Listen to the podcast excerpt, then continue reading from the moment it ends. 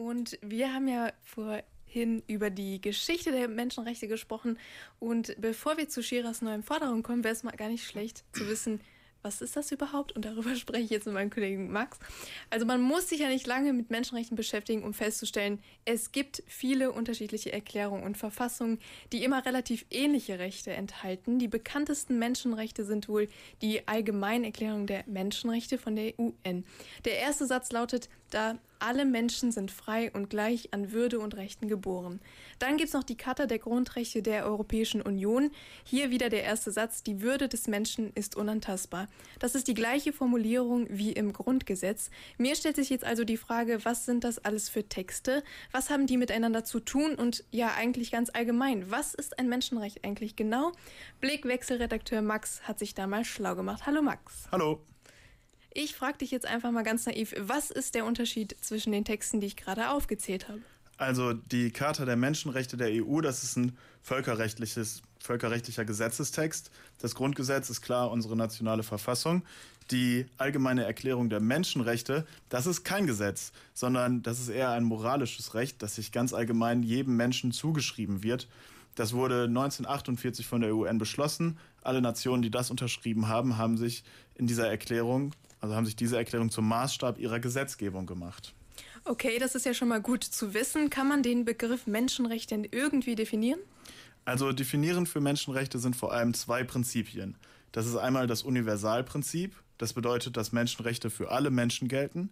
Man kann sich diese Menschenrechte nicht verdienen und die können einem nicht abgesprochen werden. Menschenrechte sollen äh, von der Geburt bis zum Tod immer und überall für jeden Menschen gelten. Das zweite Prinzip ist, dass die Menschenrechte die Würde des Menschen schützen. Der Begriff Würde ist philosophisch einigermaßen schwer zu greifen. Wichtig ist, Würde ist nichts, was man automatisch hat. Da man muss das, äh, man muss die Würde der anderen aktiv anerkennen, sozusagen. Das ist nichts Natürliches. Und äh, Würde ist absolut, das ist auch noch wichtig. Das bedeutet einfach, dass man nicht mehr oder weniger davon haben kann. Jeder hat gleich viel. Universalität und Menschenwürde, das sind so grundlegende Prinzipien, die stehen in jeder Menschenrechtserklärung und in jeder Verfassung immer im ersten Artikel. Und äh, dass sich die UN darauf einigen konnte, dass alle Menschen äh, gleich und frei und gleich an Würde sind, das ist eigentlich diese Errungenschaft, die diese Erklärung mit sich bringt. Menschenrechte gelten für alle und schützen die Würde der Menschen. Was muss denn gegeben sein, damit meine Würde geschützt ist?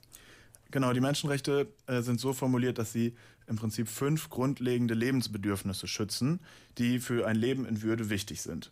Das ist einmal Gleichheit, das ist zum Beispiel das Recht, alle Menschen sind vor dem Gesetz gleich.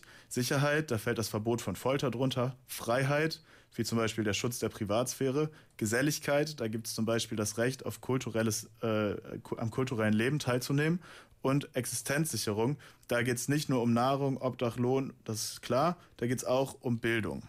Also kurz gesagt, Menschenrechte sind keine Gesetze, sondern moralische Rechte, die für alle gelten und die die Würde der Menschen schützen sollen. Aber um das sicherzustellen, müssen diese Rechte ja auch juristisch durchsetzbar sein. Also wie wird aus einem moralischen Recht ein Gesetz? Genau, das ist einigermaßen wichtig zu verstehen. Menschenrechte werden nicht aktiv vom Staat geschaffen. Der Staat muss sich andersrum darum kümmern, dass sie eingehalten werden. Er ist sogar dazu verpflichtet, einmal juristisch das Völkerrecht über das Völkerrecht, aber das lässt sich auch philosophisch herleiten. Eine sehr bekannte Variante ist die von John Locke. Der hat äh, die Entstehung von politischen Gesellschaften mit dem Gesellschaftsvertrag erklärt. In der Kurzform funktioniert das so, damit Menschen eine Gesellschaft bilden können, müssen die Rechte des Einzelnen geschützt werden. Ähm, das garantieren sich die Menschen eben in diesem imaginären Vertrag. Das wird von Locke auch eher abstrakt gedacht aber er sagt halt, dass es einfach eine notwendige Bedingung für eine politische Gesellschaft ist, diese Rechte sich zu sichern. Und die Regierung ist eben die Vertretung dieser Gesellschaft, muss also entsprechende Gesetze schaffen.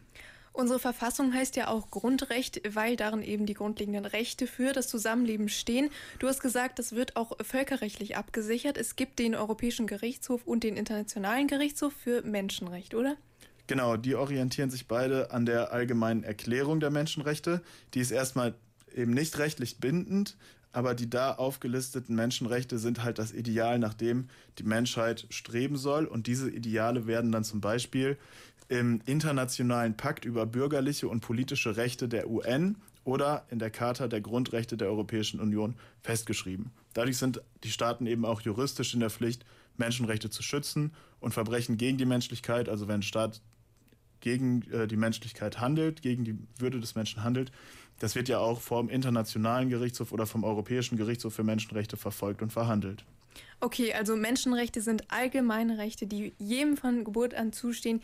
Die wurden weltweit in der Allgemeinen Erklärung für Menschenrechte von der UN festgehalten und im Völkerrecht verankert. Darum sind Staaten verpflichtet, diese Rechte in ihren Verfassungen zu schreiben.